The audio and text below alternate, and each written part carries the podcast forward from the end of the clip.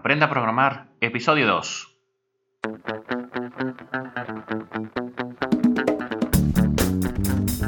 Muy buenos días a todos y bienvenidos al segundo episodio de Aprenda a programar, el podcast.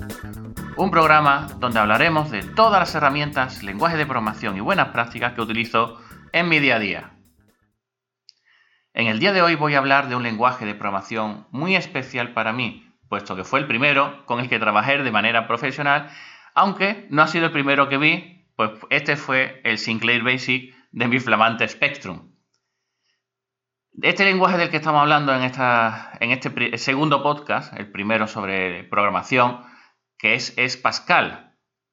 Pascal es un lenguaje de programación que fue publicado en 1970 por Niklas Wirth. Es un lenguaje de programación estructurado y su evolución a día de hoy es Object Pascal. Fue creado por Apple de la mano de Larry Tesler y estaba disponible en el mítico equipo Apple que, era llamado Lisa, donde crearon un producto llamado Mac App en el año 86. En el 94, pues Apple migró de arquitectura y, bueno, reescribió este código hace más más. Entre medio, pues apareció una empresa, una pequeñita empresa llamada Borland, y creó Turbo Pascal, muy famoso, y en el 86 hicieron para Macintosh y en el 89 para DOS. En el 95 apareció ya Borland Delphi 1.0 y, siendo más preciso, el 14 de febrero del 95. Por ello, en la actualidad, la Delphi pues cumple 23 años, ha cumplido 23 años el pasado 14 de, febrero. Y bueno, eh, como utilizo Delphi, pues me envían correito de un 23% de descuento para, para, poder adquirirlo. Y bueno, desde entonces, desde ese comienzo de Delphi 1, pues este lenguaje de programación, Object Pascal, ya hemos pasado a Pascal orientado a objetos, pues no ha dejado de evolucionar. Disponemos de multitud de compiladores, además del que hemos eh, comentado, de Delphi. Está el mítico, el mítico Turbo Pascal, eh, Delphi, como hemos hablado, Lazarus, GNU Pascal, Free Pascal, entre otros más.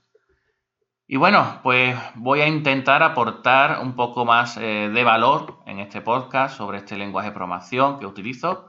Y lo primero es que en cualquier lugar donde vais, eh, si vais a, cualquier bar, cualquier restaurante, pues veréis que hay un pequeño ordenador donde hacen las ventas.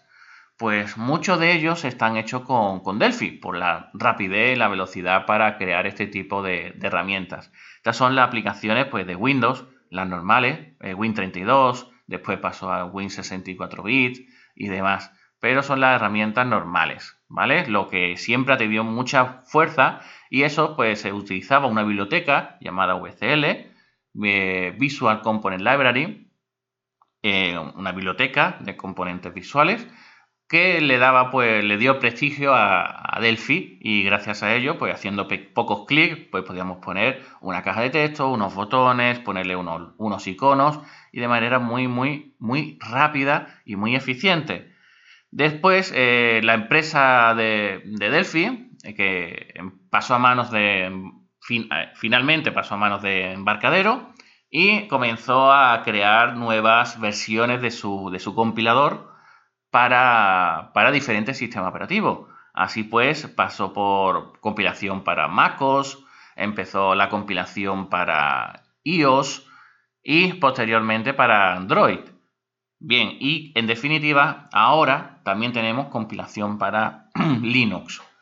Bien, como podéis ver, pues tenemos compiladores MacOS, iOS, Android, Linux, Windows, todo con el mismo código fuente y diferentes arquitecturas.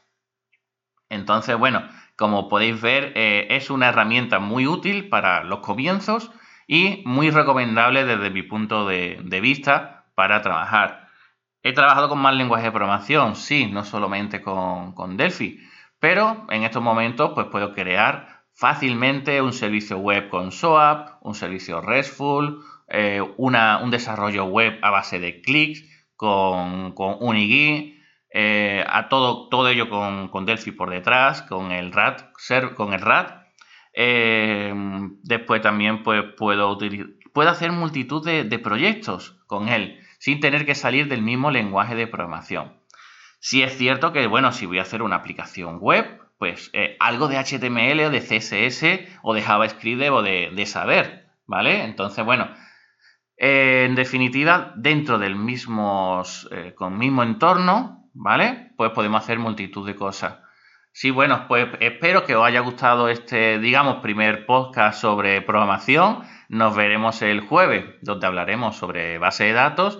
Y necesito feedback vuestro, eh, que me digáis que si queréis que profundice en algún tema, si queréis que vea algún lenguaje de programación aparte, porque con los que voy a comenzar pues van a ser los habituales de la lista de TIOBE donde veréis que, por ejemplo, pues Delphi en el mes de febrero, mm, posición 9, está, está muy bien. Este índice nos, indica el lenguaje de programación pues, más utilizado o que más eh, la red aparece, donde más proyectos tienen y demás, ¿vale? Bueno, pues muchísimas gracias a todos, eh, muchísimas gracias por escucharme, por darle me gusta en iTunes, en iBooks o en cualquier lugar que, que, ponga, que ponga el podcast y nos vemos el jueves. Chao.